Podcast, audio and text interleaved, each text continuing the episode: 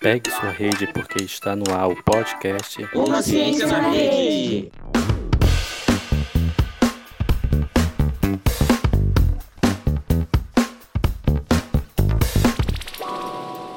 Salve, salve, galera! Tudo bem?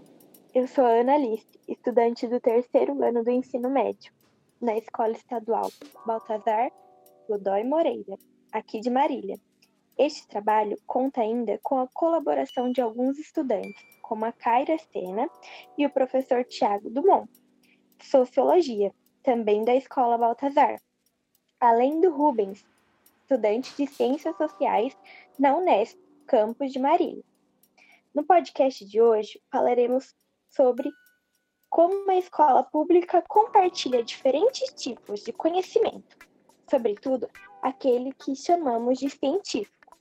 Lembramos que a ciência é um tipo de conhecimento que se organiza por meio de um método. Matérias como arte, biologia, sociologia e etc. São exemplos, como, são exemplos de como podemos produzir uma ciência. Para essa reflexão, temos como convidados a professora de biologia, Vilma Pinto de Araújo Paulino, e o professor de arte, Onivaldo Moacir Roma, aqui do Baltazar.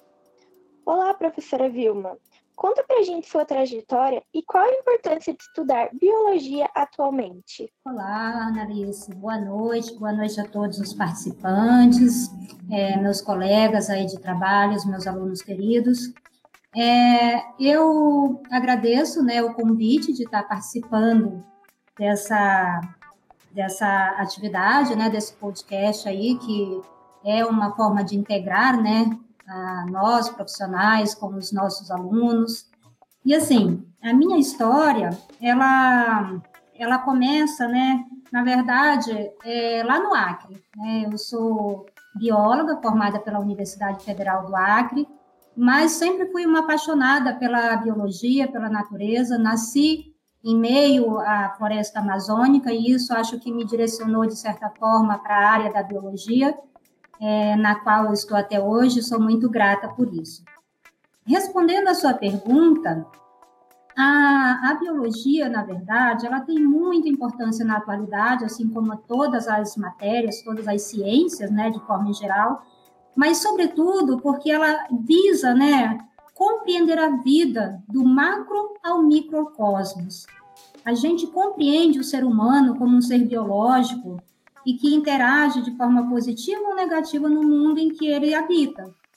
Então, a biologia, ela faz essa integração do ser humano enquanto ser biológico, atuando né, na sociedade, atuando no meio ambiente, e principalmente também porque ela faz com que nós compreendamos que a biologia, ela é a vida em si, né? Nós, em diferentes áreas do conhecimento, nós temos é, alguma ligação com a biologia, seja na medicina, seja até mesmo né, em áreas como a educação física, como a fisioterapia, como a psicologia, todas essas áreas e até mesmo a arte, né, elas caminham juntas, interagindo com a biologia. Que reflexão importante, professora Vilma. Suas ideias nos ajudam a entender quão necessária é a biologia seja dentro da escola ou no dia a dia de diferentes sociedades. Olá, professor Univaldo. O escritor alemão Jonas Gate disse que não existe meio mais seguro para fugir do mundo do que a arte, e não há forma mais segura de se unir a ela do que a arte. Professor Univaldo, gostaria que você falasse um pouco da sua trajetória e, a partir dessa frase de Gate, questiono: é possível definir a arte e por que ela deve ser estudada? Oi, Ananice, boa noite. É, para quem vai ouvir de dia, bom dia. Para quem vai ouvir de tarde, boa tarde. É, é um prazer estar participando desse podcast com vocês, né? E, primeiramente, eu quero agradecer pelo convite, dizer que eu me sinto muito honrado em estar participando aí junto com a professora Vilma também, apesar de eu não ser muito tecnológico, aprendendo agora o que é live, podcast e outras coisas mais. Bom, sobre mim um pouquinho, é, eu sou nascido em Rancharia, que é uma cidadezinha ali perto do Presidente Prudente, mas eu não né, nasci em Rancharia no hospital, mas morei em IEP, que é também perto do Presidente Prudente, e eu sou formado em educação artística, que anteriormente as artes visuais ela, ela só tinha essa formação em educação artística. Hoje já são oferecidos quatro cursos, né, que são artes visuais, música, dança e teatro. Eu estudei na UEL, né, isso lá nos anos 90. Estou na rede já há uns 20 anos.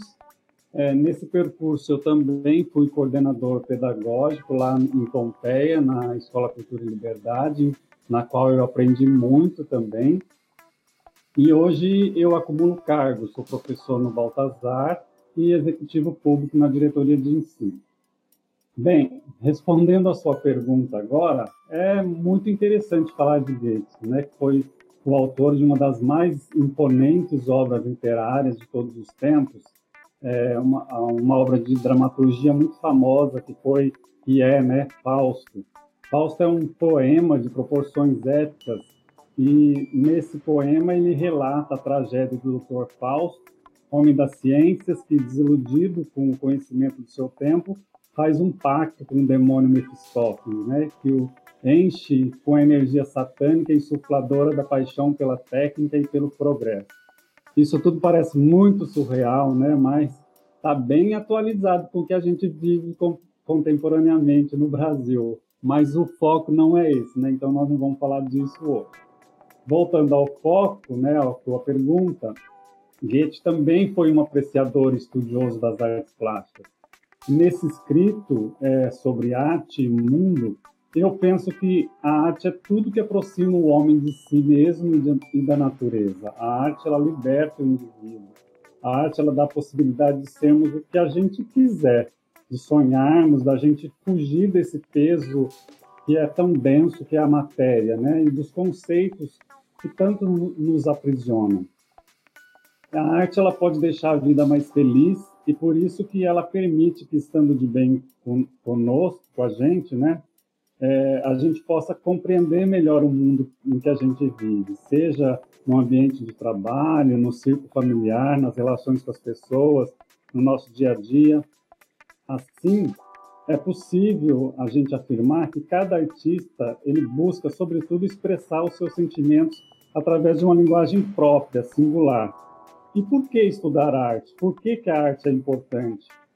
Bom, é necessário estudar arte porque é, a gente passa a entender melhor como cada sociedade vive, como cada sociedade viveu, quais foram os pensamentos da época, como, os, como cada civilização se comportou. Ou seja, a arte permite a observação de inúmeros elementos necessários ao entendimento da sociedade, seja essa sociedade qual for, e dos grupos humanos, tanto do passado quanto os do presente.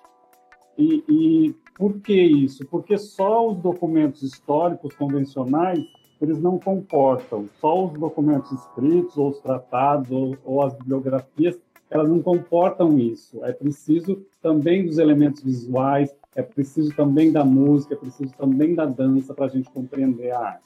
Ok? Bom, eu acho que é, acho que é isso.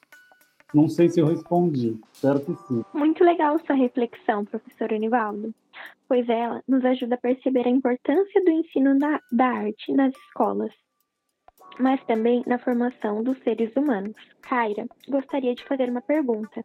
Olá a todos e a todas. No filme Lixo Extraordinário, observamos um debate sobre como que aquilo que os seres humanos descartam pode ser ressignificado pela arte. Professora Vilma, a arte pode nos ajudar na compreensão da biologia? Aos seres humanos refletirem sobre suas ações e preservarem o meio ambiente? Com certeza, Kaira, é, tem uma íntima ligação, né? A arte ela, tá, é, ela é belíssima, né? Ela está em todas as áreas de conhecimento, nem mesmo da matemática ela se exclui.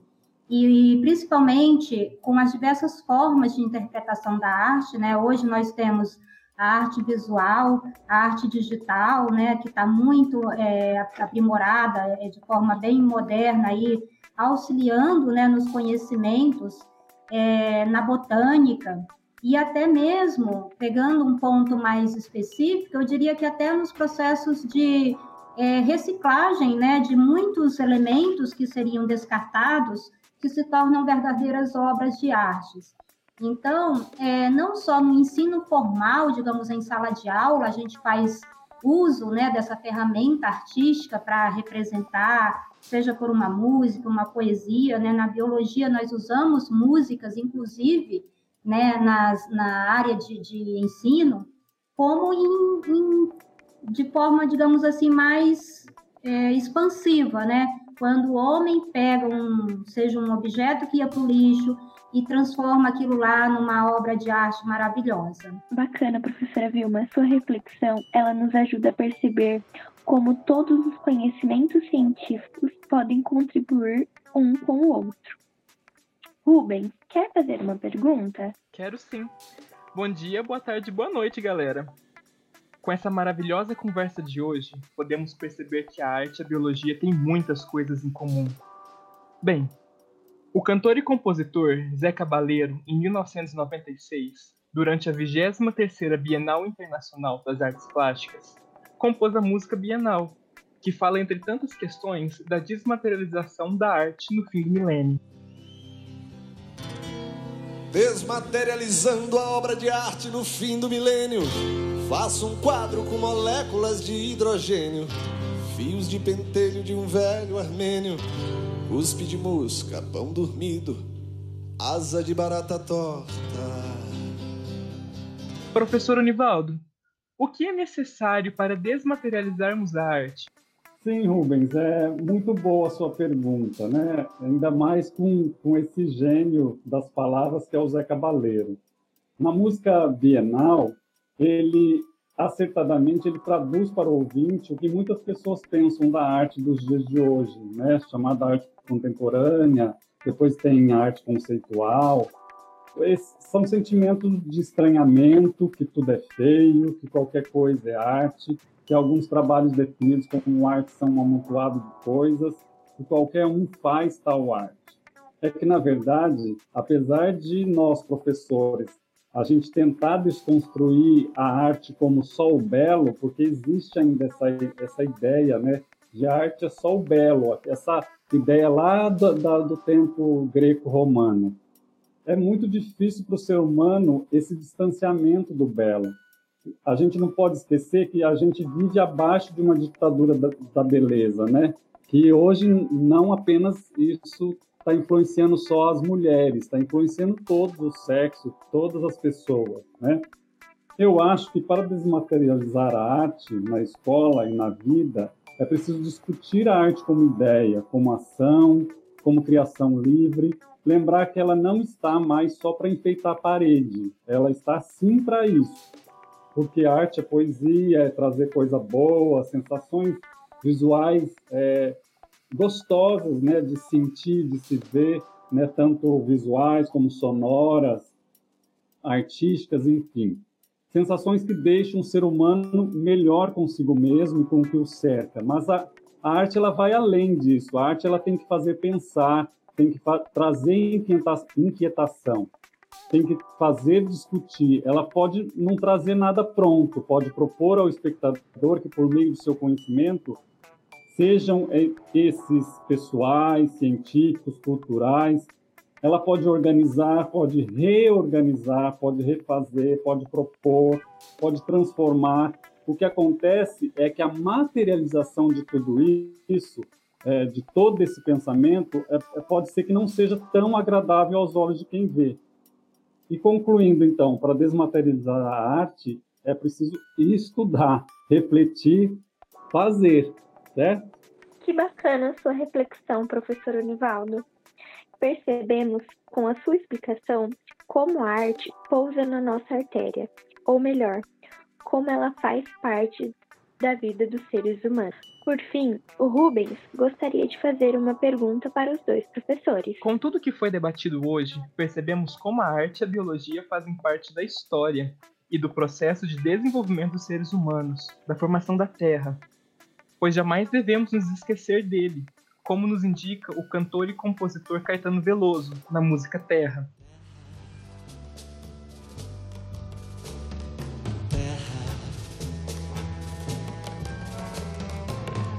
por mais distante, o errante navegante, quem jamais te esqueceria.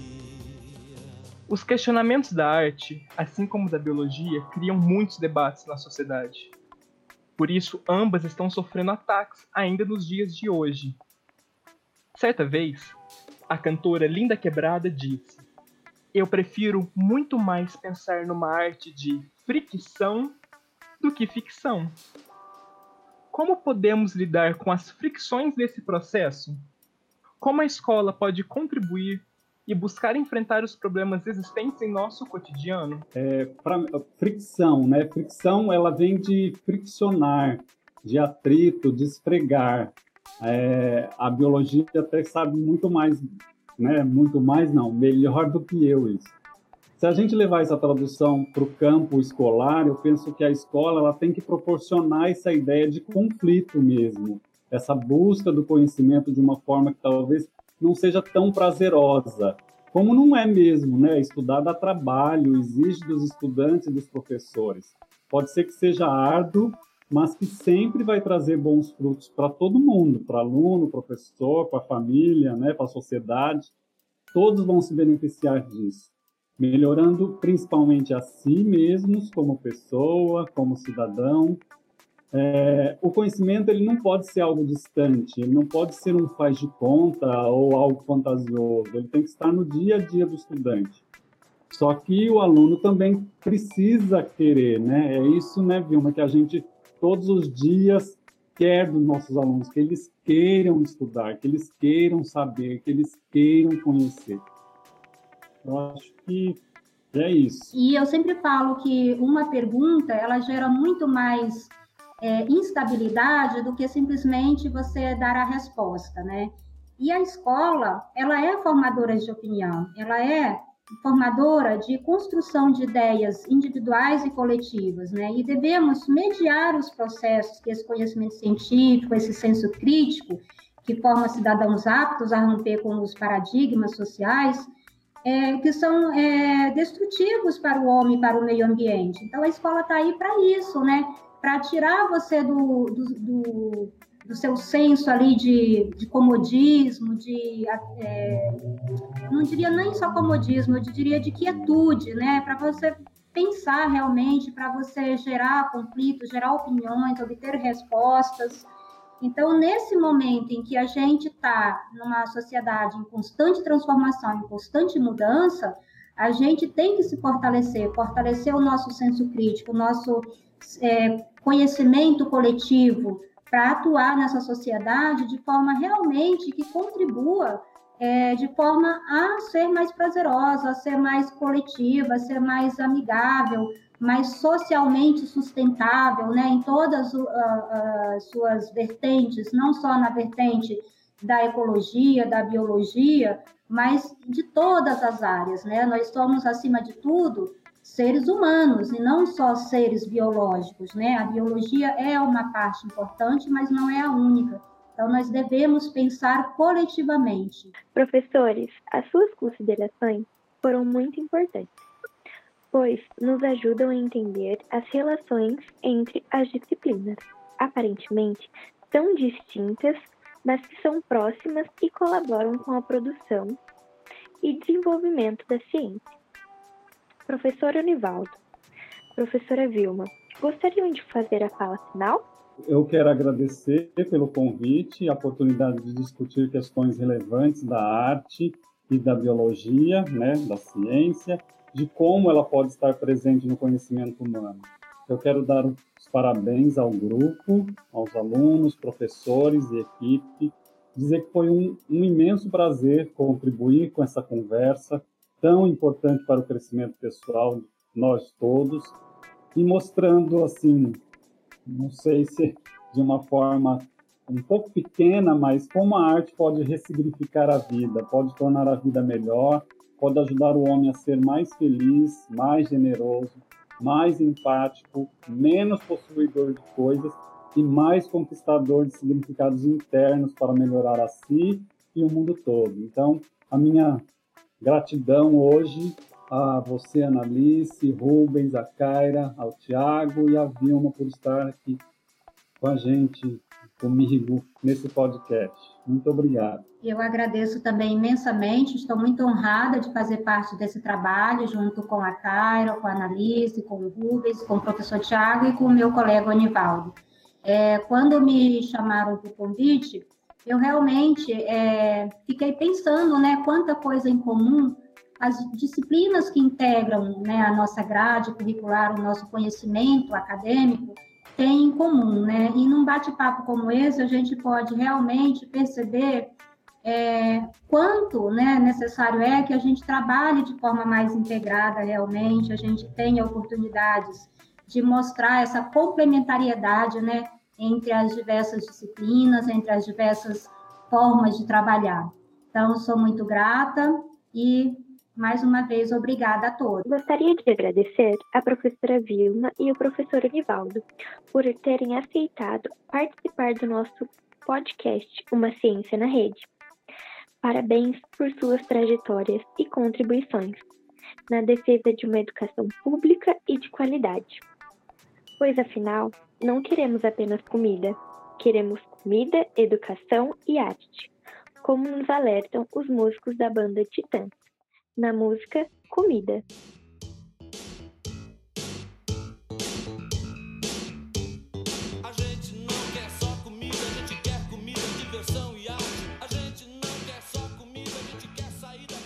Obrigada também ao professor Tiago Dumont, aos estudantes Kaira e Rubens, por colaborarem com o desenvolvimento deste podcast. Aos nossos editores de áudio, Gabriel Lopes e Rafael Castanha além da Maria Inês Gordinho, nossa editora de roteiro. Abraços e até o próximo podcast.